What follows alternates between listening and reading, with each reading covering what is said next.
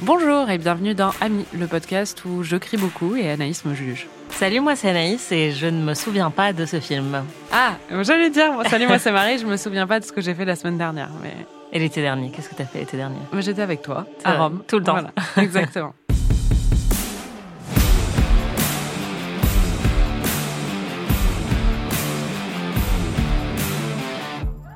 Cette semaine, c'est une première dans Ami, puisque c'est moi, Marie Telling, et oui, qui fait découvrir à toi, Anaïs Bordage, un film d'horreur. Et pas des moindres, ou peut-être que si en fait, puisqu'il s'agit d'un classique de l'adolescence de beaucoup de trentenaires, j'ai nommé Souviens-toi l'été dernier, sorti en 97 et réalisé par Jim Gillespie, qui a rien fait d'autre, ou Gillespie. Ouais, Gillespie, je pense plutôt. Gillespie. Gillespie, c'est euh, conceptuel comme Je prononciation. je trouve ça pas mal. Avant de voir le film, on a enregistré une petite intro. Qu'est-ce que tu sais sur Souviens-toi l'été dernier? Je sais qu'il y a Sarah Michelle Gellar dedans. Est-ce qu'il y a Freddie Prince Jr. dedans? Je crois. C'est peut-être là même qu'ils se sont rencontrés. Non, Ah c'était ouais. sur Scooby-Doo. Non, je crois que Scooby-Doo, ils étaient déjà ensemble. Ouais. Tu sais qui d'autre est dedans? Il n'y a pas Jennifer Love Hewitt? Si. Ok. Et je crois que l'intrigue, c'est que ils ont tué quelqu'un en accident de voiture l'été dernier. Et que depuis, ils ont peur que ça se sache. Et il y a quelqu'un qui va les faire chanter ou quelque chose comme ça? Ce qui est marrant, c'est que moi, je l'ai vu à l'adolescence plusieurs fois, mais pas depuis. Donc, euh, oui, c'est sûrement ça. je ne sais pas. Enfin, je me souviens de la tenue du meurtrier, mais c'est tout. Donc il y a un meurtrier. Anaïs, pourquoi tu l'as jamais vu? Bah déjà, le fait qu'il soit sorti en 97, euh, j'avais 7 ans. Donc euh, je pense que j'ai raté la vague. euh, C'est-à-dire que je savais quand j'ai grandi ensuite, en commençant à regarder des films d'horreur vers euh, 11-12 ans, que celui-ci existait. Mais euh, je l'avais un petit peu raté alors que moi je suis arrivée au moment de Destination Finale, The Ring, les films d'horreur de la génération d'après, on va dire. Ouais, alors, j'avais 9 ans, moi, donc euh, j'étais pas non plus en train de Oui, regarder du films d'horreur, mais... euh, Quand tu parlais des soirées pyjama, il n'était pas sorti depuis si longtemps que ça au vidéoclub, je pense. Alors que pour Oui, oui, moi, il avait euh, 5-6 ans, je pense, vois, quand il a, il a débarqué au vidéoclub. Et il y a aussi le fait que ça m'attirait pas trop. Alors pourtant, j'adorais Buffy, mais pour moi, justement, j'associais vraiment euh, Sarah Michelle Gellar à Buffy et je voulais pas forcément la voir dans autre chose. Et je pense aussi que j'imaginais pas ce film comme étant très horrifique. Je pense qu'à l'époque, euh, j'aimais beaucoup les films d'horreur qui avaient un élément surnaturel. Et pour moi, ça, j'avais juste l'impression que c'était euh, des ados euh, dans une voiture euh, qui tuaient des gens ou qui se faisaient tuer. Et donc, ça m'attirait moins. Moi, j'avais envie d'histoires de fantômes, de trucs comme ça à l'époque. Et c'est marrant parce que moi, j'ai été obsédée par un film qui s'appelle The Hall, qui est sorti en 2002 ou 2003, et qui, à mon avis, a une intrigue assez similaire euh, avec euh, une structure en flashback et où c'est plusieurs adolescents et il y a eu euh, une ou plusieurs morts non expliquées et on sait pas trop. et c'est plus un thriller psychologique, mais avec des éléments horrifiques dedans. Et euh, c'est un peu comme ça que j'imagine euh, Souviens-toi l'été dernier, mais du coup, je crois que j'avais besoin de sensations plus fortes au moment où j'aurais pu le regarder. Et après, j'étais trop vieille, je pense. Enfin, où je me disais, euh, non, mais ça, c'est pour les bébés, quoi. Moi, je regarde l'exorciste, tu vois. Bah, on va voir. Peut-être que je vais être terrifiée. Non. c'est totalement pour les bébés. Oui, c'est vrai. Mais ceci dit, si la situation était inédite dans le fait que je te fasse découvrir un film d'horreur, ce qui n'est pas inédit, c'est ma réaction puisque j'ai beaucoup crié. Mais, putain. Mes voisins ont pensé que j'ai un chien qui aboie, quoi. Parce que sinon, elle aurait vraiment fait très froid là. Ah non, c'est des glaçons, mais c'est des glaçons nuls. Putain, mais t'es impressionnante, quoi. Comment tu fais Pourquoi Qu'est-ce qui se passe, en fait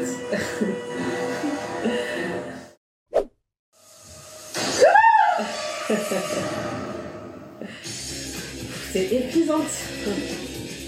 Attends, regarde. On peut même pas sursauter, tu absorbes toute, euh, toute l'énergie. Attends, je regarde. Je peux même pas savoir s'il y a un jumpscare tellement tu cries fort, quoi. Moi, je suis en train de faire ma liste de courses à côté. Pendant que toi, t'es en train de hurler de toute ton âme. T'es plus flippante que ce film, en fait. Mais du coup, explique-nous, Marie, pourquoi tu cries si fort? En fait, j'ai pas peur. C'est du sursaut. Oui, mais du sursaut très vocal quand même. Tu montes dans les aigus. Alors, figure-toi que j'ai fait de la chorale pendant des années Ouais. et que j'étais alto, bizarrement. Mais c'est vrai que je peux monter très haut dans les aigus. Voilà. Ouais. Donc euh, peut-être que j'ai une gamme un peu à la Ariana Grande. Putain, la Ariana Grande du film d'horreur. Exactement. En fait, c'est marrant parce que évidemment, ce film n'est pas traumatisant, ce film ne fait pas peur du tout, ce film est un peu naze, mais il me fait sursauter, oui, parce que c'est physique en fait. C'est marrant parce que même euh, ces moments-là, moi, m'ont pas euh, fait sursauter alors qu'on en a déjà parlé. Les- Enfin, je suis un peu une chochotte des jumpscares, j'aime pas ça. Et je sursaute, enfin, comme tout le monde, quand tu me mets un bruit fort euh, dans un film d'horreur, je vais sursauter. Mais là, vraiment, j'avais un encéphalogramme plat.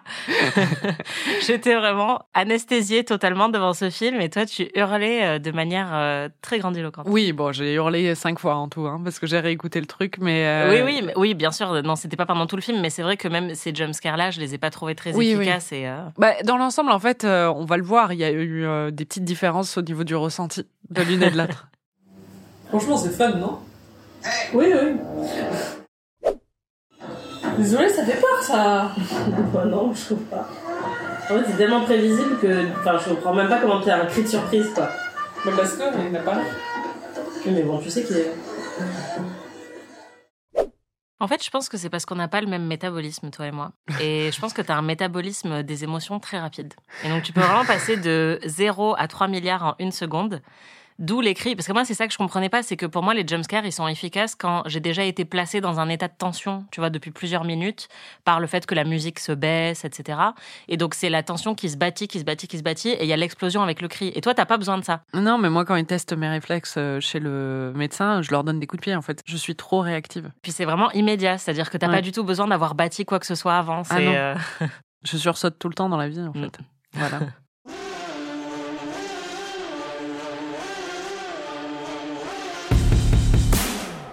J'ai une question pour toi, même si je connais la réponse, mais en tant qu'experte de films d'horreur, tu as pensé quoi de, de cette découverte? Euh, bah, c'est pas exceptionnel, hein. on va pas se mentir. Non, en fait, ce qui est fou, c'est que ce film est quand même culte et je pense que c'est parce que il date de cette période-là. Oui, évidemment, c'est que ça a marqué toute une génération, mais Ouais, et donc il y a une petite déception parce qu'en le voyant, euh, je trouve qu'il il mérite pas son statut culte. Tu vois, il y a d'autres films qu'on a vus euh, pour cette saison qui étaient peut-être même nuls, mais euh, où tu comprends tout de suite ce qu'il y a de culte dedans. Là, c'est assez médiocre en fait, et c'est vrai que par rapport à d'autres euh, films d'horreur de la même période ou du même sous-genre euh, du slasher, il est extrêmement anecdotique, mais je pense que euh, voilà, c'est une période très spécifique. c'est un casting. C'est un aussi. casting aussi, c'est ça. C'est-à-dire que en fait, c'est une, une espèce de capsule temporelle euh, qui a immortalisé un peu euh, quatre des acteurs euh, les plus bankable de, Ouais, les plus de la fin emblématiques des années de 90. ces, de ces années-là. Mais en- plus, je pense aussi que le titre est très mémorable Mm. et que c'était devenu un peu une, une blague aussi. Enfin, c'est-à-dire que souviens-toi l'été dernier ou des choses comme ça, tu peux le mettre en punchline dans certaines conversations. Donc, c'est rentré dans l'imaginaire collectif et du coup, je pense que c'est pour ça que ça a beaucoup marqué certaines personnes. Alors que honnêtement, moi, souviens-toi l'été dernier, c'est un film que dont je- je ne te souvenais pas. voilà, exactement, c'est ça. C'est-à-dire que je me souviens l'avoir vu, je me souviens que c'est un film emblématique de ces années-là, mais quand tu me demandes, euh, je me souvenais avec qui c'était, mais je me souvenais pas du tout de la trame. Je me souvenais du mec avec le crochet, par contre, mais c'est tout. Franchement, je m'en souviens à peine alors qu'on l'a vu il y a trois jours. Mais c'est vrai que, par contre, je me souviens d'être dans la cour de récré au collège et de me demander, mais du coup, qu'est-ce qu'ils ont fait l'été dernier? Enfin, c'est quoi Tu Bah vois, oui. c'est-à-dire que même sans avoir vu le film et en n'ayant aucune curiosité pour le film, c'est vrai que ça m'a quand même impacté parce que c'est un titre qui est mémorable. Et toi, est-ce que maintenant que tu as une culture horrifique un petit peu plus large, grâce à Ami, euh, est-ce que tu as vu le film différemment? Non, mais je vois que c'est nul, évidemment. mais euh, j'ai toujours de l'affection pour euh, justement ce moment de la pop culture euh, américaine et ce que ça évoque dans mon histoire à moi. C'est-à-dire que je me souviens très bien euh, de ces années-là où je consommais beaucoup ce genre de films et tout ça, et surtout avec ces acteurs. C'est-à-dire que j'avais 12-13 ans et c'était fun, quoi. Mais sur l'aspect horrifique, maintenant que tu as vu euh, 15 classiques ou enfin tu vois incontournables du genre et que tu vois celui-là maintenant, Ben, en fait, ce dont je me rends compte, c'est que je suis quand même ultra basique parce que le truc, c'est que oui, ça m'a fait sursauter quand même. tu vois ce que je veux dire? Alors que par exemple, l'exorciste, ça m'a fait rire. Oui, mais l'exorciste. euh, Mais bon, l'exorciste, c'est un chef-d'œuvre. ouais, voilà. Ah, mais on est d'accord. Mais en même temps, de, sur ce qui me fait peur, c'est pas une peur existentielle, c'est pas une peur qui reste, c'est une peur où je me sens complètement manipulée et instrumentalisée, mais je sursaute quand même. Ouais, parce que pour moi, c'est aussi un truc qui est décevant avec ce film-là. Souviens-toi l'été dernier, c'est que On avait déjà essayé de définir un petit peu ce qui caractérisait l'horreur, parce que parfois on peut avoir des définitions très très larges sur ce qui constitue un film d'horreur. Et pour moi, il faut qu'il y ait quand même un élément de dérangeant et de subversif. Ce qui explique pourquoi euh, Shining ou L'Exorciste, euh, tu vois, il y a peut-être pas de jumpscare, mais il y a quelque chose de malaisant et de subversif dedans. Et là, dans Souviens-toi l'été dernier, il y a vraiment rien de subversif. Quand je t'entendais parler là, je me disais est-ce qu'avec Scream il y avait mais avec Scream il y avait Oui. beaucoup d'humour en fait. Du coup, c'était il y avait un côté un petit peu pervers qui était marrant. Oui, Et- et, et c'est plus méchant quand même. euh, Scream, il y a vraiment un côté méchant, euh, il y a un côté plus graphique, plus sexué. euh. C'est marrant, ça a été écrit par le même scénariste. Mais euh, ce que disait Roger Ebert dans sa critique, c'est qu'il avait sûrement cherché dans les fonds de tiroir un scénario à refiler après le succès de Scream. Oui, bah, c'est littéralement ce qui s'est passé en fait. Ah oui, Ouais. d'accord. C'est vrai que par exemple, Scream, avant de l'avoir vu, pendant des mois, voire des années, parce que j'étais pas encore en âge de le voir, ma mère me racontait la scène d'ouverture, Mm. parce que ça l'avait vachement marqué.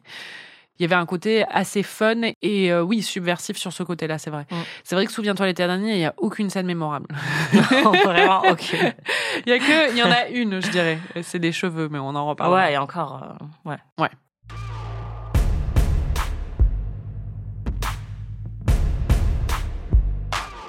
Bon, il va falloir résumer le film quand même, pour ceux qui ne l'ont jamais vu. Bah, c'est un très très long spot de prévention euh, sur la sécurité routière. Tout à fait. puisque c'est quatre lycéens qui viennent de finir le lycée, qui font la fête, et ils prennent leur voiture le soir, ils sont un petit peu bourrés, et ils font des bêtises, et ils se renversent de l'alcool dessus, etc. Et donc, ils regardent pas très bien la route. Et à ce moment-là, bam, ils se prennent quelqu'un. Et comme à l'époque, il n'y avait pas de téléphone portable, ils ne savent pas quoi faire, appeler les secours ou repartir ou laisser cette personne euh, crever sur le bord de la route. Et donc, ils décident finalement de euh, le laisser mourir. Il y a plein de rebondissements, mais euh, il le jette à la flotte. Hein. enfin d'abord ils le jettent par-dessus la rambarde et ensuite ils le récupèrent et ils l'emmènent au port, pas à l'hôpital, et ensuite ils le jettent dans l'eau. Et un an plus tard ils reçoivent un courrier qui dit je sais ce que vous avez fait l'été dernier et donc là ils commencent à tous flipper et ils commencent à être tués les uns après les autres. Et on se demande qui est le tueur? Est-ce que c'est la personne qu'ils ont essayé de tuer mais qui finalement n'était pas morte? Ou est-ce que c'était un proche de cette personne qui veut se venger? C'est pas très clair au final. Enfin, c'est Si, c'est mais- élucidé, mais honnêtement, c'est. Ouais, c'est marrant parce qu'on va l'entendre euh, quand on reviendra là-dessus, mais en fait, euh, à un moment, je t'explique la solution, quoi. Et deux minutes plus tard, dans l'enregistrement, je dis le contraire à nouveau parce que j'avais oublié ce que c'était. Enfin bon, c'est le, la résolution est pas très claire, mais non, pas très mémorable comme euh, non, le reste du exactement. film. Et surtout, elle est bête parce que en fait, c'est une occasion manquée parce que bah dans les policiers, dans les thrillers ou même dans les films d'horreur, ce que tu as envie, c'est d'avoir une surprise sur euh, un personnage auquel tu étais un minimum attaché ou Oui. sur lequel tu t'attends pas à ce qu'il se passe un truc pareil. Là, c'est un mec euh, complètement lambda qu'on n'a pas vu avant, Mm. quoi. Donc bon, C'est un pêcheur ex machina. exactement.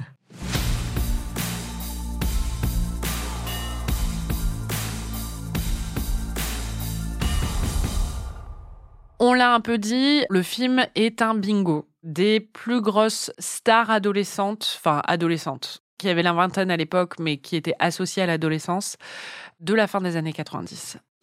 Vraiment, les années 90, elles nous ont donné beaucoup quand même. Ouais. La première, la star du film selon moi, Sarah Michelle Gellar, qui n'est pas vraiment la star du film, hein, mais c'est la plus mémorable. Ouais, elle vole La la, vedette meilleure. à tout le monde quand Ouais. même. Waouh, Buffy, elle est trop belle Ah ouais, elle est trop belle. Elle est trop dans son maillot.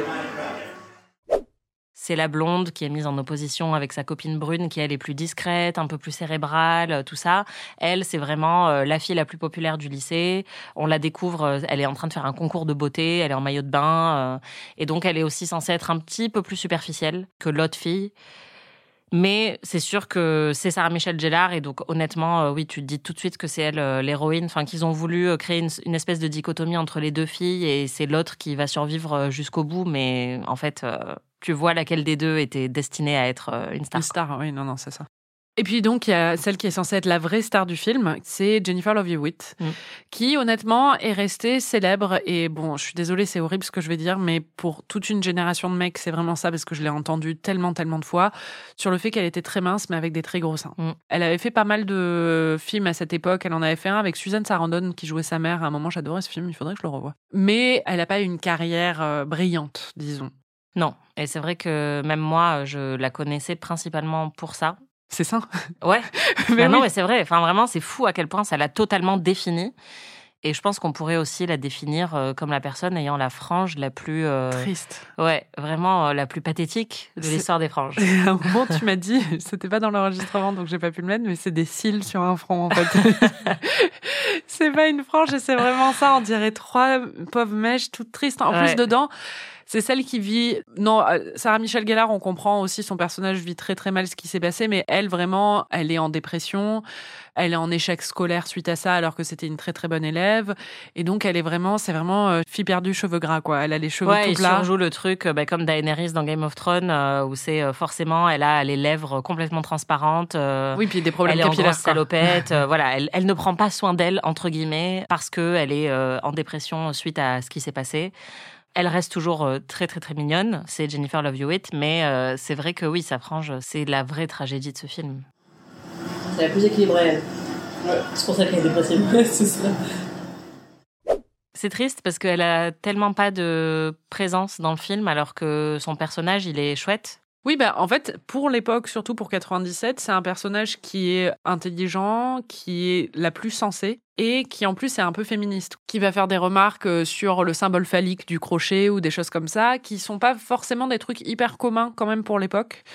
Mais c'est vrai qu'elle est pas très charismatique, quoi. Elle est complètement dans l'ombre par rapport à Sarah Michel Gellar. C'est un petit peu un prototype de Joey aussi dans Dawson. Totalement. On va retrouver juste après. Et le créateur de Dawson, c'est aussi euh, Kevin Williamson, le scénariste de Scream et de ce film. Donc euh, il y a une grosse, grosse filiation euh, évidente entre les trois. quoi. Oui, bah d'ailleurs, il y a un moment où il mentionne un endroit qui s'appelle Dawson. Ouais. Et ça se passe aussi en Caroline du Nord, comme Dawson, dans un port au bord de la mer, avec un groupe d'amis à la même époque. Donc vraiment, c'est très, très, très clair. quoi. Ouais, la petite ville pittoresque.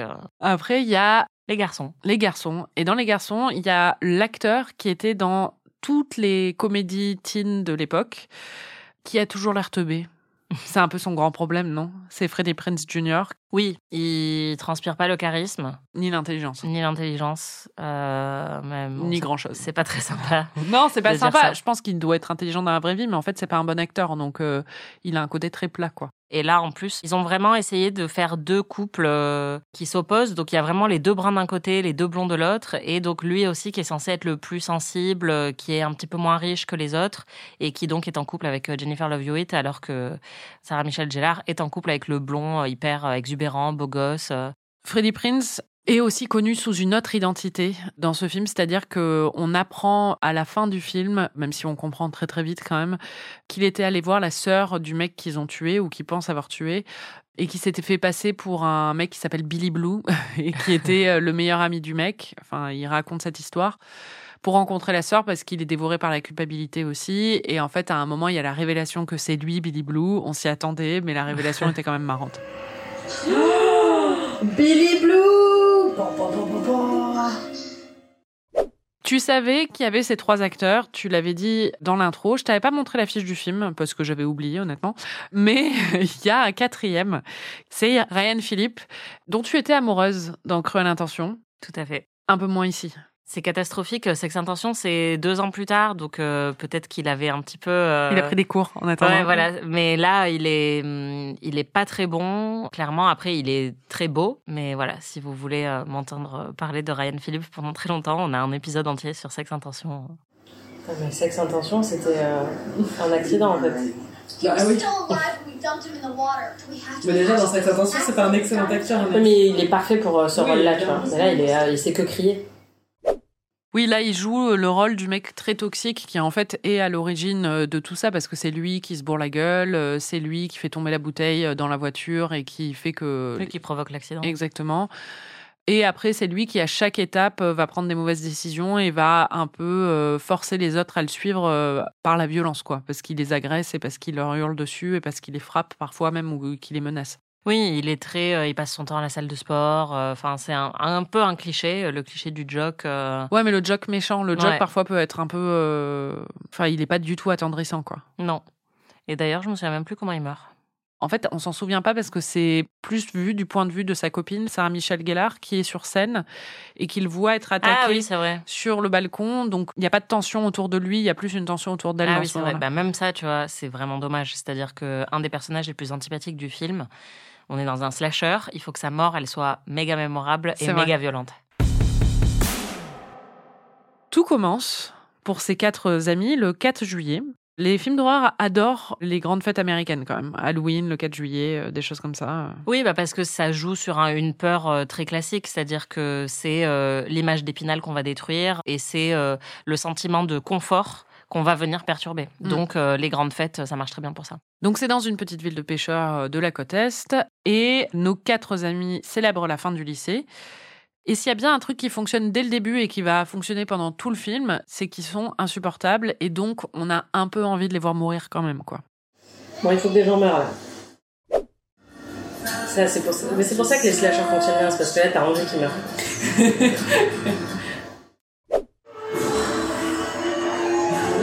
Il faut que ces gens se fassent tuer plutôt que de faire que des trucs débiles. Un des gros problèmes pour moi avec ce film, c'est que on met vraiment beaucoup de temps avant d'arriver au, au premier meurtre. Mais ça dépend de quel meurtre on parle en fait. Est-ce qu'on parle du... Non, bah les meurtres de slasher. Donc en fait, oui, il y a l'accident oui. de voiture, mais euh, c'est vrai Mais même l'accident de euh, voiture arrive au bout d'un Mhm. de bien 15-20 minutes, je C'est ça. On Ouais. les a déjà beaucoup vus se rouler des pelles et tout. Justement, l'accident, donc ils sont sur cette route euh, qui est en haut d'une falaise et tout ça, et d'un coup, en prenant un virage sans regarder parce qu'ils font les cons, ils se prennent un pêcheur. Au début, ils pensent que c'est une biche, au final, c'est un pêcheur. Et là, ils se demandent un peu ce qu'ils vont faire et commencent toutes les prises de décision les plus nulles de l'histoire. Ouais. Déjà avec l'arrivée de Max, qui est un mec qu'on avait vu au tout début euh, dans une soirée où on comprend en fait euh, qu'il était un peu amoureux de- du personnage joué par euh, Jennifer Love Hewitt, qu'elle le rejette et qu'il a un ressentiment par rapport à eux. Donc il arrive euh, dans sa voiture et il les surprend à ce moment-là.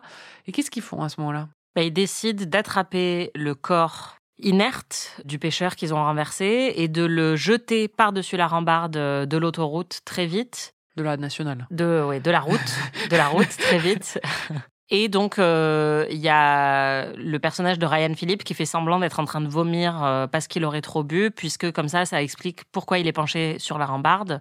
Déjà, il y a un petit problème parce que le mec euh, s'approche quand même du site de l'accident depuis euh, 150 mètres, donc il devrait voir qu'il y avait un cadavre sur la route qu'ils étaient en train de déplacer, mais bon, c'est pas grave, c'est un film, on va excuser tout ça.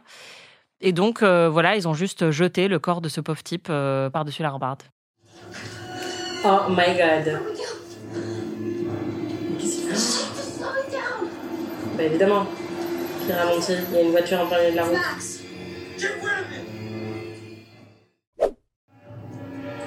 Non mais surtout, ils étaient tous les deux en train de transporter un corps quand il était 10 mètres plus loin, quoi.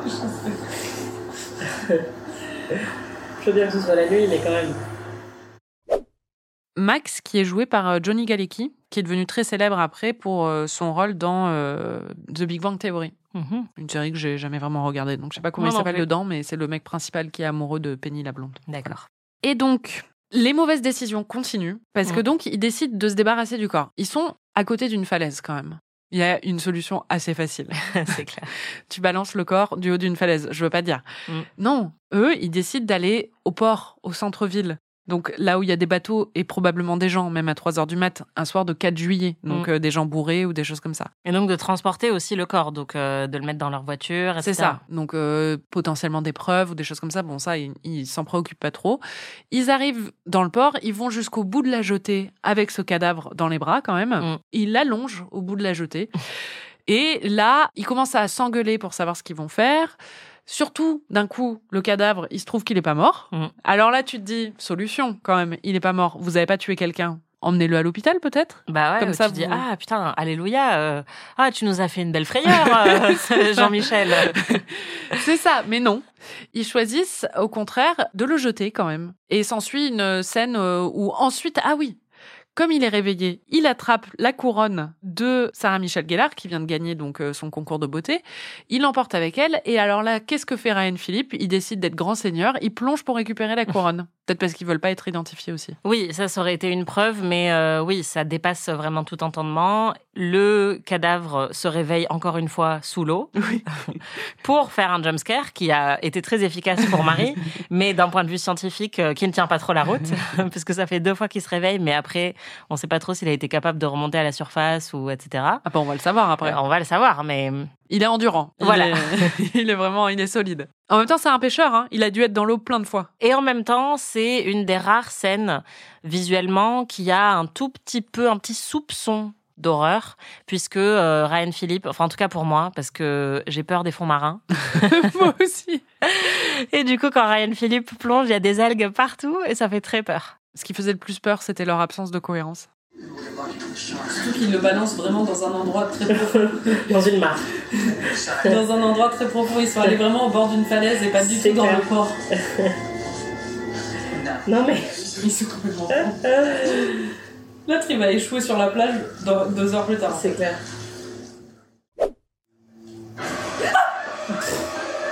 Mais c'est sérieux, ça fait peur. Mais ils sont débiles.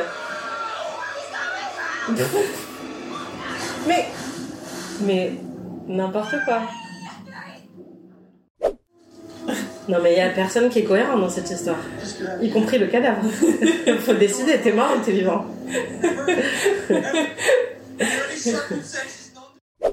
Et oui, ce qui était très drôle, tu vois, d'habitude c'est moi qui faisais ça dans les films d'horreur euh, que tu me faisais découvrir, mais C'est un des grands plaisirs du film d'horreur, c'est quand même de se mettre à la place des personnages et d'essayer de prendre des meilleures décisions qu'eux. Mm. Et toi, tu as eu un moment où tu as carrément mis pause pour m'expliquer ce que tu ferais si tu étais dans le cas de Sarah Michel Gellar et que tu avais ton copain qui voulait te forcer à jeter un cadavre euh, à la mer. Je crois pas que c'était une super solution hein, dans mes souvenirs, mais. Oh, c'était pas mal. Moi, si on est dans cette situation, je dis à Ryan Philippe, mais vas-y, fais-le. Et puis moi, je me casse. Et puis après, je vais voir la police et je leur dis, mon mec a jeté quelqu'un dans l'eau. Je suis très inquiète. Je ne veux surtout pas qu'on m'arrête pour ça. Après l'avoir renversé sur la route. Voilà. Donc euh, vraiment, moi, je Je dois être j'encourage. tenu très éloigné de cette C'est situation. ça. Moi, je dis, si tu y tiens à ce point-là, parce que visiblement, il a l'air d'y tenir avec, euh, tu vois, conviction, vas-y, mais me mêle pas à tout ça. Moi, je rentre chez moi, je vais me faire un bain et puis euh, démerde-toi avec ton crime. Moi, je pense que c'est une très bonne solution, honnêtement. Je suis très loyale, mais j'ai aussi très peur d'aller en prison. Donc en fait, euh, le choix, il est vite fait, quoi. Ouais, et puis être loyal envers un copain qui te traite comme de la merde, euh, je sais pas. Enfin, euh, Oui, puis surtout un copain qui insiste vraiment pour tuer cette personne. C'est-à-dire qu'à plusieurs reprises, il est là, non, non, mais il est vraiment mort et puis il faut vraiment, vraiment qu'on s'en débarrasse, quoi. Bon, ce qui est très drôle, c'est que pendant tout le film, ils prennent des décisions qui dépassent tout entendement, mais vraiment, le pire qu'ils font, c'était constant. C'est à chaque fois, donc, ils ont un maître chanteur quand même qui leur dit Je sais ce que tu as fait l'été dernier. Donc, ils sont très préoccupés à l'idée que les gens découvrent ce qu'ils ont fait l'été dernier. Mm. Et malgré cette inquiétude, ils racontent ce qu'ils ont fait l'été dernier à voix haute dans plein d'endroits publics, genre une chambre d'hôpital avec la porte grande ouverte, un magasin, une rue, et ça nous a un peu surprise. J'imagine si on faisait une parodie de ce film aujourd'hui où euh, il y aurait une scène dans le métro, tu sais, les gens qui parlent hyper fort au téléphone dans le métro et qui seraient là. Non, mais tu comprends pas, on l'a tué et on s'est débarrassé du cadavre. Donc euh, maintenant, on sait pas quoi faire. C'est un il peu ça, Jean-Michel. Ouais, voilà. There was no accident, Julie. It was murder. Attends, c'était quoi? Dis-le plus fort. David Egan. Quoi C'est vrai que. Tu donnes toutes les infos. Mais c'est sûr que c'est en rapport avec la personne qu'on a assassinée l'été dernier. Tu te souviens de son nom? David? Oui, c'est ça. Celui qu'on a tué, hein. C'est bien ça. Non mais. C'est incroyable. D'accord, on a tué quelqu'un.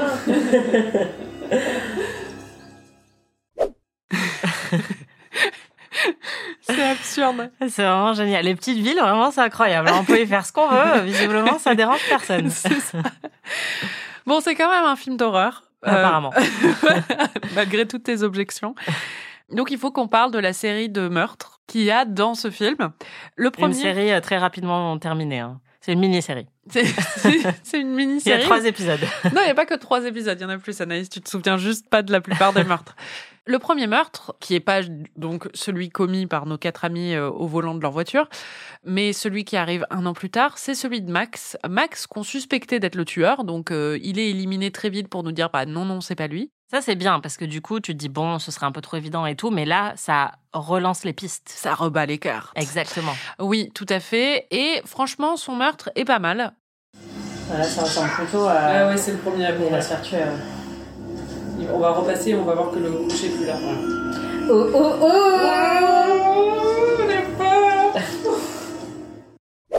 Oui, bah, c'est le meilleur, je pense. Et c'est marrant parce que quand on entend euh, les extraits, on retrouve vraiment tout le plaisir du film d'horreur qui est qu'on sait exactement ce qui va se passer. On commence à sentir, ah là, ça va être une scène de kill. Tu as même imaginé exactement le plan où on allait voir que le crochet n'était plus là et c'est hyper jouissif en fait de voir euh, tout ça venir. Le problème du film, c'est qu'on voit tout venir en, vrai, en général, mais c'est vrai que là, il y a un côté, il y a une anticipation en fait qui est plaisante. Et après, moi, ce que je j'aime bien dans ce film quand même, c'est déjà les décors sont vachement bien, je trouve.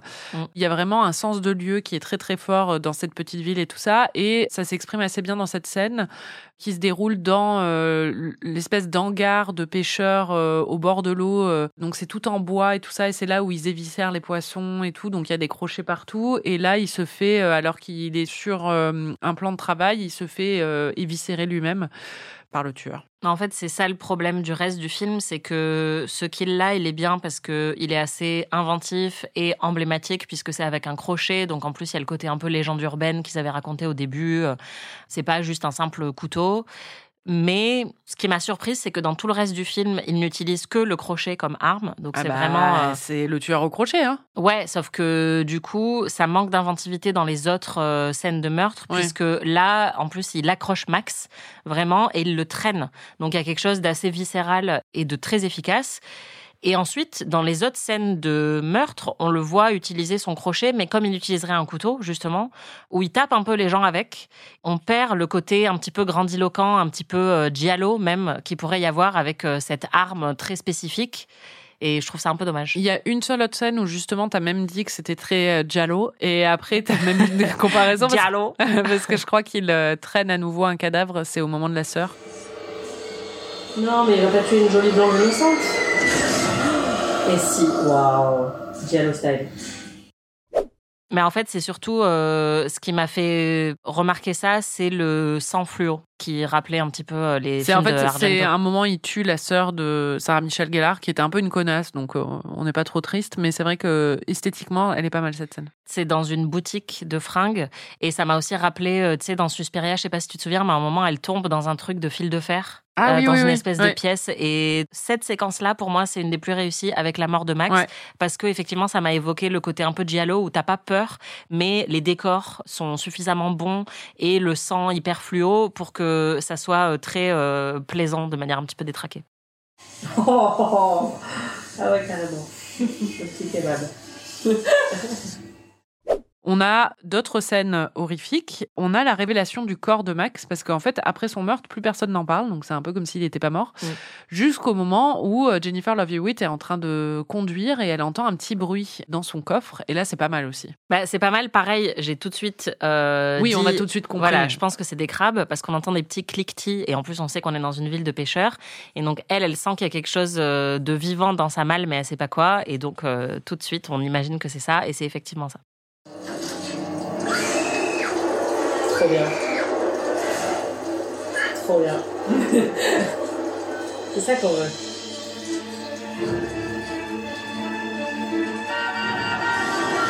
Eh bien, putain, il y en a des accidents de la route dans.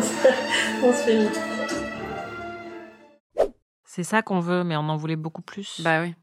Mais le kill qui t'a fait le plus réagir ne concerne pas un personnage, concerne plutôt un attribut. Et euh, moi, cette scène, c'est vrai que dès que elle a commencé, parce qu'en fait, il y a bon, donc Sarah Michelle Gellar est chez elle, le tueur rentre dans sa maison. On se demande s'il va la tuer ou pas. Il est caché même dans son armoire. Et à ce moment-là, sa sœur lui dit euh, C'est vrai que tu adores tellement tes cheveux. Elle lui fait une remarque, un peu une pique. euh, Écriture subtile. Exactement, c'est genre wink wink, elle va perdre ses cheveux. Mais tout de suite, quand elle a dit ça, j'étais ah oui, c'est vrai, elle se réveille le lendemain matin et elle, il lui a coupé tous ses cheveux, quoi. Et c'est ce qui se passe. Oh mon dieu. Oh non Oh non Oh non Ça c'est horrible. Ça c'est affreux.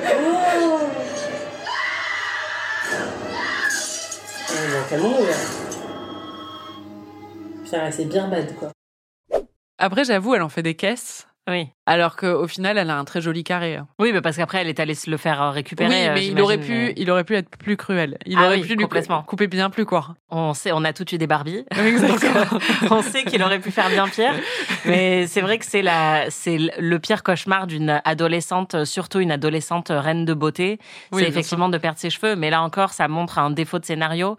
C'est-à-dire qu'au lieu de nous montrer, ils nous disent, trois minutes avant cette scène-là, t'as la sœur qui dit, ah, les cheveux, c'est vraiment le truc le plus important pour toi. Alors que s'il avait planté plein de petits moments dans le Oui, film. où elle se brosse les cheveux, Voilà, où elle, où est, elle attachée à ses cheveux, ou par exemple, euh, il y a son mec qui lui mouille à la plage, elle dit ah non, surtout pas mes cheveux, enfin tu vois. Ouais, et non, là, en fait, euh, c'est juste avant, on te rappelle le truc.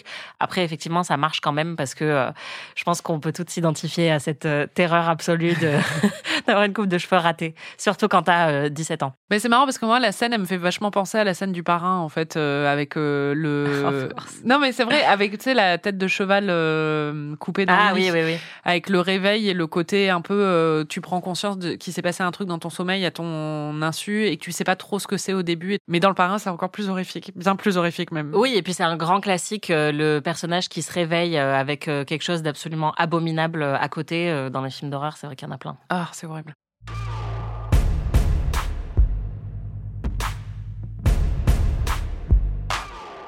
On a parlé de la mort du personnage de Ryan Philippe. Ça se passe un peu hors champ, on le voit un peu, mais c'est surtout euh, une manière de plus euh, montrer la terreur du personnage de Sarah Michel Gellar, en fait, qui euh, y assiste alors que personne ne veut la croire. Il méritait de mourir plus. Exactement. Il n'est Et- pas assez mort. Ouais, c'est vrai.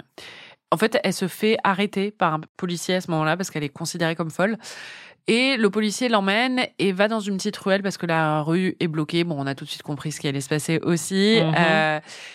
Et moi, j'ai bien aimé cette scène. Principalement parce que en fait, euh, Sarah Michel Gellar est bloquée à l'arrière d'une voiture euh, de policier, donc on sait qu'elle peut pas sortir à l'arrière et tout ça. Donc il y a un suspense qui est pas mal, j'ai trouvé. Oh oh. Oh yo Give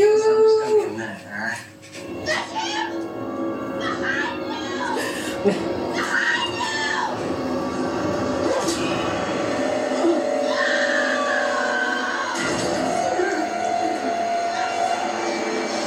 me a minute, all right? Désolé, ça m'a un petit peu par là. En plus, sa meuf qui est derrière vous, il est en face, il est en face du mec.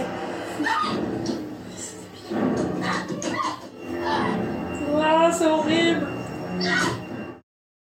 Il y a que un homme dans cette ruelle et le policier va le voir et lui parle.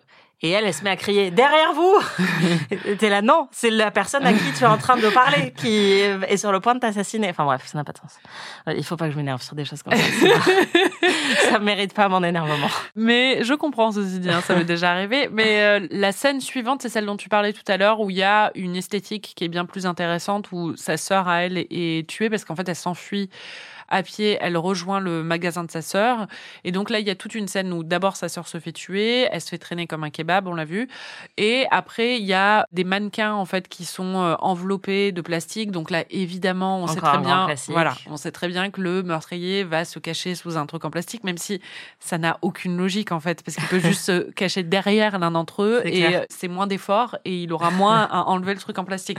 Mais ça en plus, fonctionne. euh, double plastique parce qu'il est déjà en ciré de la tête aux pieds, le mec. C'est euh, ça, mais ça fonctionne. On Esthétiquement, c'est assez cool comme scène. euh, toute cette séquence jusqu'à sa mort à elle est, est vraiment euh, pas mal. Elle finit par mourir dans une allée alors qu'il y a une, euh, une parade du 4 juillet qui se déroule juste à côté. Oui, bah c'est hum, une des morts les plus violentes aussi, et je pense que c'est pour ça qu'elle euh, fonctionne bien parce qu'elle est très choquante.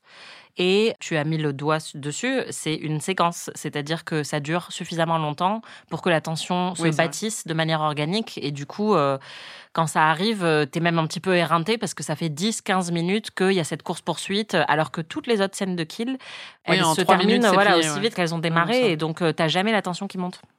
Du coup, Il y en a un dans bah ouais, il y en a un, c'est le tueur. J'ai peur. J'ai peur. J'ai peur. J'ai peur. Anaïs, j'ai peur. Anaïs, j'ai peur. T'as trop peur, hein Oui. Et je t'ai montré tellement plus terrifiant que ça. Ah, génial. Trop bien.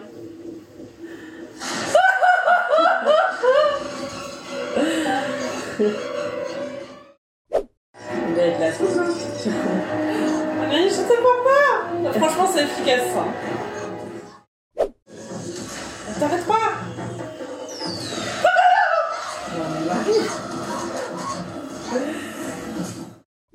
Pour moi, c'était euh, petit bambou, quoi. J'aurais fait dormir devant ce film. Oui, mais tu peux dormir devant beaucoup de films d'horreur, donc euh, ça ne veut rien dire.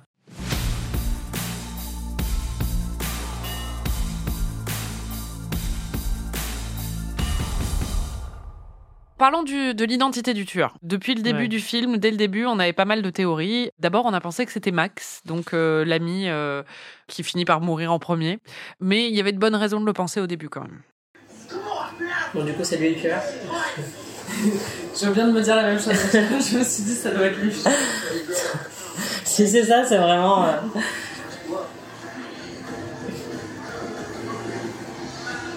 Ça se trouve, c'est ça. Non, mais il y a vraiment écrit genre serial killer puceau sur son front. C'est clair. Et ensuite, les théories se sont enchaînées. Fallait bien s'occuper. hein. voilà, exactement. Mais si c'était lui, il aurait pas fait ça. Ouais. Mais c'est pas lui non plus, euh, c'est trop évident que ce soit lui. Don't you test me, motherfucker! C'est Buffy, en fait. C'est la sœur. Alors, en plus, c'est sûr qu'il y a un truc de classe euh, où c'est quelqu'un qui veut leur faire payer le fait que c'est des gosses de riches et qu'ils peuvent s'en sortir euh, comme ils veulent. et- On va pas chercher trop loin. Ah non, mais clairement, le film est vachement sur euh, les divisions de classe. bah Ou alors, c'est une confrérie de pêcheurs qui euh, veulent se venger des riches. Franchement, tes solutions étaient bien mieux. Mais toutes, C'est ça. tout était mieux. Même les plus absurdes. Il y a un personnage à un moment qui apparaît, qui est la sœur donc du mec qu'il pense avoir tué. Au final, ça n'est pas lui. Qui vit isolé dans une maison un peu inquiétante et qui a un comportement assez déroutant, disons. Et surtout, qui est joué par Anne Hesh. Et ça, tout de suite, ça nous a un peu indiqué quelque chose. Trop bien, elle joue tout le temps des folles.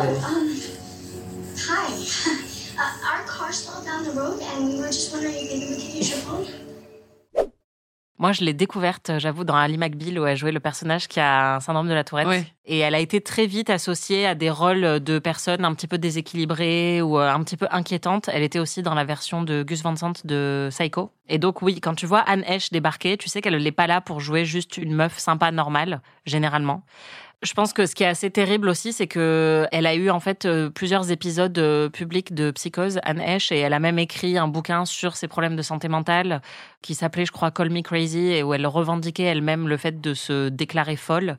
Et donc, je pense que ça, ça a aussi un petit peu euh, perfusé dans Ouais, l'imaginaire collectif, voilà, nourri cette image qu'elle avait. Donc, c'est, enfin, ça fait un petit peu mal au cœur de Oui, bien sûr. d'imaginer ça maintenant, mais bon. Au final, la solution est assez alambiquée et aussi assez nulle. J'ai essayé de te l'expliquer à un moment. Do you think this Willis guy killed David and we killed him? Yeah, but what if he didn't die, Ray? What if he's still alive? Attends, moi je comprends pas cette histoire-là. C'est ce que je t'ai expliqué. Mais je comprends pas. C'est que le père de la meuf qui était morte l'année d'avant Mhm. est allé tuer le mec qu'il avait tué, tu vois. Ouais, le pêcheur. Voilà. Et en fait, alors qu'il rentrait d'aller le tuer, il s'est Mhm. fait écraser par ce groupe D'accord. Et ils l'ont collé dans l'eau, mais il n'est pas mort. Donc c'est le père qui tue tout le monde. Voilà. D'accord, ok. Ce qui est très drôle quand même, c'est que là, je l'explique très bien, enfin, je pense. mais vraiment, trois minutes plus tard, j'étais là. Mais pourquoi il veut les tuer en fait? Parce que il- c'était pas lui. Et après, je suis là. Ah si, c'est lui en fait. Mais en fait, c'est complètement con. Ce Ouais. mec, on l'a pas vu du tout pendant tout le film. En fait, on était parti sur une piste complètement différente. Ça aurait été beaucoup plus drôle si c'était Freddy Prinze Jr. quoi. Bah oui, totalement. Non, mais là encore, c'est comme dans les mauvais whodunit où en fait, comme ils n'arrivent pas à ce que ce soit plausible que un des personnages qu'on suit depuis le début euh, aurait été le tueur, parce que c'est vrai que ça demande quand même pas mal de d'ingéniosité euh, en termes d'écriture. Bah, on fait venir un personnage qui n'était pas du tout présent dans l'intrigue euh, depuis le début parce que c'est plus facile à expliquer en fait de dire ah bah c'était lui. Je pense que c'est plus facile à expliquer et surtout, c'est moins prévisible. Mais c'est plus mais à nul. quel prix? Bah ouais. Exactement. En tout cas, en bonne experte du genre, tu as repéré l'influence majeure sur ce film. Oui, moi je pense que même euh, les non-experts euh, voilà, pourraient repérer assez facilement le fait que Scream est une énorme influence sur ce film. Ce qui est amusant, c'est que Scream est sorti un an plus tôt, mais en fait, souviens-toi l'été dernier qui a été écrit par Kevin Williamson, la même personne a été écrit avant Scream. Et en fait, euh, c'était un- une commande. On lui a demandé d'écrire euh, Souviens-toi l'été dernier, qui est l'adaptation d'un roman. Donc en Ouais. plus, il avait moins de liberté. Ceci dit, il a pris beaucoup de liberté avec le roman et l'autrice du roman a détesté le film. Donc. Bah, C'était je- pas un roman d'horreur en fait. Oui. Donc, Euh, mais là, tu sens qu'il y avait clairement pas la même inspiration et donc il a il a fait ce scénario-là qui n'a pas été développé. Ensuite, il a fait Scream où là il y a un élément satirique hyper fort et Scream est un film de génie pour le coup et a eu une- un impact énorme sur le genre de l'horreur et sur la pop culture. Ça a aussi été un gigantesque carton en salle. Et donc, quand Scream a cartonné alors qu'ils s'y attendaient pas du tout, ils ont dit, bon, bah, qu'est-ce que t'as d'autre sous la main? Et ils ont développé, souviens-toi, l'été dernier, très très vite, puisque le scénario était déjà prêt. Et donc, ils l'ont fait un petit peu à l'arrache pour capitaliser sur euh, le succès de Scream. Mais on sent qu'il y avait beaucoup plus de passion dans un des deux scénarios et que c'était pas celui de Souviens-toi l'été dernier. Et on sent que ça a été fait un peu à l'arrache aussi parce que ça aurait mérité peut-être de repasser sur le, sur le script parce qu'en vrai, il y a quand même des choses qui sont bien dans le film. Non, il y a des bonnes idées, oui. Ouais, mais euh, c'est vrai que ça explique totalement pourquoi à la fois les deux films se ressemblent, puisque dans Souviens-toi l'été dernier, il y a aussi en fait une envie de faire beaucoup de références pop culturelles et de se moquer des codes du slasher. Ouais, mais ils le font pas trop. Ils le font une fois quand ils arrivent à la. Et c'est à ce moment-là que tu as dit euh, c'est Scream. C'est Mm. quand ils arrivent à la maison justement de Anne Heche, les deux filles, et qu'elles disent euh, c'est comme dans Le silence des agneaux. Et en fait, euh, le reste du temps, il n'y a pas trop trop de références. Et surtout, bah, c'est ce que disait Roger Ebert dans sa critique. Il dit euh, en fait, euh, ils ne font que prendre des décisions qui défient tout entendement et qui sont complètement débiles. Alors que dans Scream, justement, ils disent souvent non, non, faut pas faire ça parce que dans les films d'horreur, quand ils font ça, ils sont tout le temps tués. quoi. Oui, bah il y a même là une séquence mythique dans Scream où ils exposent les règles du Oui, film d'horreur et tout ce qu'il faut pas faire si on veut survivre. Mais là, en fait, t'as la scène au début où ils sont autour d'un feu sur la plage. Oui, il par- il et où ils se des racontent, légendes euh, voilà, urbaines. ils se racontent des histoires qui font peur. Et donc il y a quand même une volonté de s'inscrire dans le genre de l'horreur et de dire voilà, on sait que euh, y a des légendes urbaines, euh, on sait qu'il y a il y a des références pop culturelles auxquelles on va faire des petits clins d'œil de temps en temps, mais c'est hyper léger. Et en fait, c'est le problème de tout le film, c'est-à-dire que sur les meurtres, c'est très léger aussi, sur le l'horreur, c'est très léger. Et donc tu sens que oui, en fait, tout le génie a été condensé un peu dans Scream et que ça, c'était un petit peu le le premier brouillon en fait, et ça se voit. Bon, et puis la fin, grand classique aussi. euh, Bon, on va pas tout détailler. hein, Ils sont sur un bateau, voilà, ils le tuent, machin. Mais à il la fin, c'est vraiment. Pirates des Caraïbes. Ouais, voilà, exactement. Ils sont sur un grand bateau avec des grandes voiles, Ouais. alors que le truc est amarré. Et lui se, est suspendu, Freddie Prinze Jr. sur Ouais. un cordon. Bref, ils arrivent à se débarrasser du mec, mais évidemment, il tombe juste à l'eau, donc on se doute bien qu'il n'est pas mort. Et un an plus tard, alors que Jennifer Love Hewitt, ça y est, elle a les cheveux propres, donc elle est mignonne. elle a repris sa vie, elle est en couple avec Freddie Prinze. Elle est dans des douches et d'un coup, Il y a un message qui a été écrit avec le doigt euh, sur la buée de la douche et qui dit euh, Je sais toujours. On sait que c'est le même tueur qui sait toujours ce qu'elle a fait l'été dernier, l'été dernier dernier. et qu'il attaque à nouveau. Il est pas mort là, mais du coup il est toujours pas mort. Il va revenir l'été prochain avec deux bras en moins. Mais tu crois pas se bien dire, Anaïs? Ah oui, c'est vrai qu'elle se souvient-toi l'été dernier d'eux. Bah oui. Mais c'est le même bah je crois. Je me souviens plus. Il y a beaucoup de vapeur là quand même. Ah, ouh. Trop bien. External. Trop bien. Bon, ça aussi, grand classique euh, de prévoir le- les suites. Ils auraient pu être un petit peu plus inventifs sur les noms des suites, quoi. Plutôt que Souviens-toi l'été dernier 2, Oui. Souviens-toi il y a deux étés. Je sais que tu- t'en souviens pas parce que ça commence à remonter un petit peu, mais. Souviens-toi. I know what you did last summer. I really know what you did last voilà, summer. c'est ça. Moi-même, je know. commence à oublier ce que tu as fait l'été dernier, mais Do I really know what you did? rappelle-moi ce que tu as fait l'été dernier. Euh, Ne nous embauchez pas. Moi, je sais pas. Remind me what you did last summer. Je trouve ça pas mal.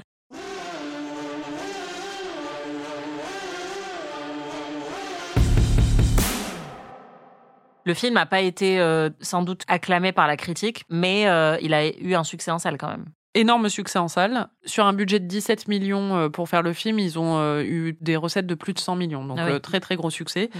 Ce qui est marrant sur Rotten Tomatoes, c'est que les critiques sont à 45%. Et ce qui est très, très rare, d'habitude, quand les critiques sont basses, normalement, le- les spectateurs sont un peu au-dessus. Mm. Là, les spectateurs sont en dessous. Ils sont à 41%. Donc, euh, vraiment, ce film n'est pas adoré. Ouais, et puis c'est marrant parce qu'après l'avoir vu, je suis allée sur Letterboxd pour euh, le noter et euh, j'ai vu que parmi les gens que je suis, il y en a pas mal qui aiment beaucoup les films d'horreur et connaissent très bien les films d'horreur et leur note n'était pas très élevée non plus. Non, mais c'est pas un bon film, hein, très clairement. Non, mais ça, pas un bon film à la rigueur, mais je pense que ce que je trouve un peu triste, c'est que même pour les fans du genre, il reste pas, euh, je pense, comme un des meilleurs, alors qu'il y en a plein, tu sais, qui sont pas très bons. Mais, euh, enfin, tu vois, moi, Your Next, j'adore ce film. Je dirais pas qu'il Ouais, mais- méritait des Oscars. Mais je pense que les gens qui ont encore un attachement à ce film, c'est pas forcément les fans du genre, c'est plus les gens qui étaient ados à l'époque et qui ont fait des soirées pyjama en regardant ce film Hmm. et qui étaient fans de Ryan Philippe.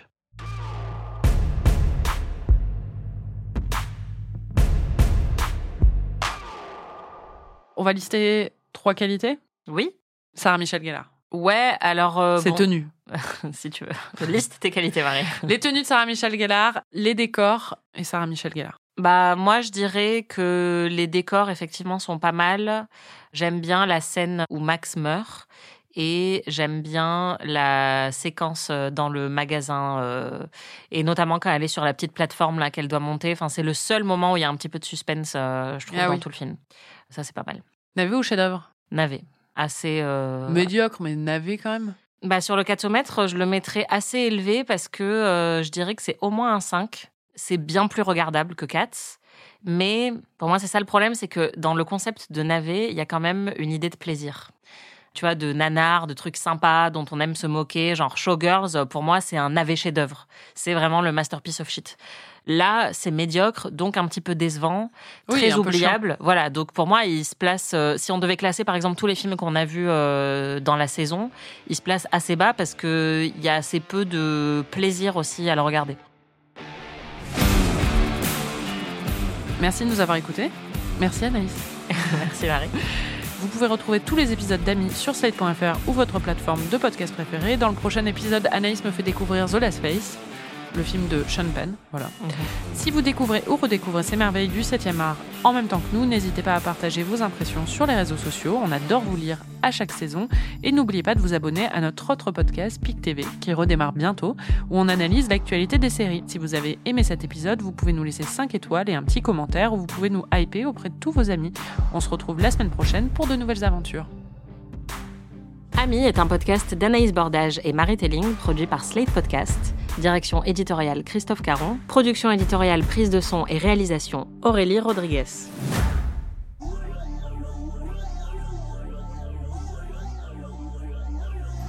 Quelque chose me dit qu'il va y avoir un accident de la route. Pourquoi dans tous les films, t'as un mec qui dit personne conduit ma voiture à part moi? Ce qui est vraiment marrant, c'est qu'à un moment, il y a les deux filles qui se sentent un peu coupables et euh, pour se rassurer, je crois que c'est Sarah Michelle Gellar qui dit non, mais je crois qu'il voulait mourir. Euh, ouais, mais bon, vous l'avez quand même bien bien tué, quoi. Et à un moment, quand il s'est réveillé, il avait pas l'air de vouloir mourir. c'est clair. Moi aussi, je me dirais ça. Moi, tout ce qui peut m'aider à dormir la nuit, je prends. Même si c'est des loulous. Non, mais je pense pas que ça a des loups, vu ce qu'on a vu au début. De quoi qu'il voulait mourir Oui. Oui, mais bon, ils l'ont quand même tué, quoi. Non, mais ça, c'est sûr. Hurry! Mais ah, elle est conne. Mais qu'elle est conne Non, mais elle est vraiment conne. Tu vois, en fait, c'est ça, c'est une confrérie de pêcheurs. Mais non, c'est le même. Hein. Anaïs, j'ai peur. J'y ai cru.